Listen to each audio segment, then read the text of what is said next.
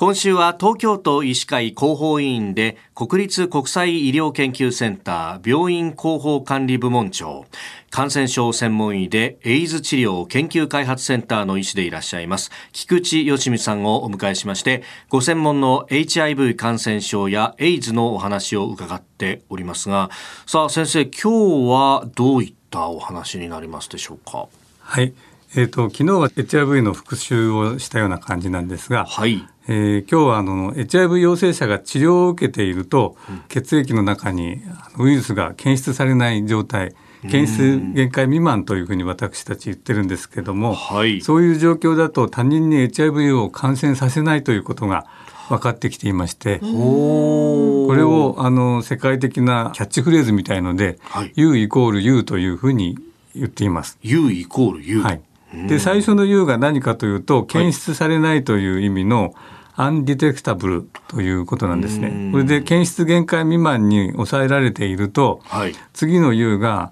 アントランスミッタブルという言葉で、うんうん、HIV を感染させないということなんですね。これはあの通院してらっしゃる患者さんたちに対しても励みになるというか自分がその検出されてない状況を続けていれば、はい、コンドームしない性交渉をしたとしても、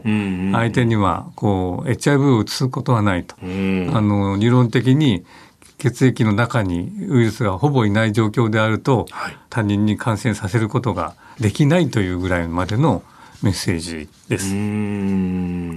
これその状態に至るまでこう治療を続けることによってこう U イコール U の状態にいけるってことなんですそうですね。はい。治療をしっかりして、はい、あのいいきますと、あの血液の中のウイルスの数が昔は500とか400っていうのが限界だったんですけども、最近は20までこう測れるようになっていて、20以下になっているというような状況が、まあ、日本では一番まあいいところなんですけど、まあ、保険で調べられる範囲の中で、そういう状況を維持できていると他人にはうつさない状況を保てているということになります。うんそれはもう数字で一目瞭然だっていうかね、そ、ね、れは励みになりますね。そうですね。これあの HIV のウイルスっていうのもやっぱり人に感染させやすい時期があるんですか？これはありまして。感染したばっかりの時というのは、はい、体の中であのウイルスが非常にこう今までゼロだったところに入ってきますから、うん、それがあの数十万とか数百万というあの単位まで上がります。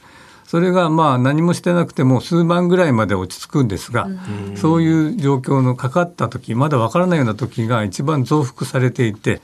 でその高いところから治療していって、はい、ウイルスをこう押し下げていくとその20未満とかをこうずっと維持できていれば感染しない状況になるというご理解をいただければと思います。その今おっしゃった U イコール U になるためにはどういった治療が具体的に行われていきますか？はい、えっ、ー、と初日にお話ししたように、今かかった方であれば1日1回のお薬を確実に飲んでいただくということ、もしくはあの昨年から始まったようなあの注射で2月ないし1月ごとに来ていただいてそれを継続していただくということになります。どれぐらい継続するといわゆるその検出限界未満ぐらいになるものなんですか？えっ、ー、と今の薬はとてもいいので、はい、まあ数万ぐらいのウイルス量だともう来月というかその一月ぐらいで下がる方もいますしそこはちょっと人によりけりなので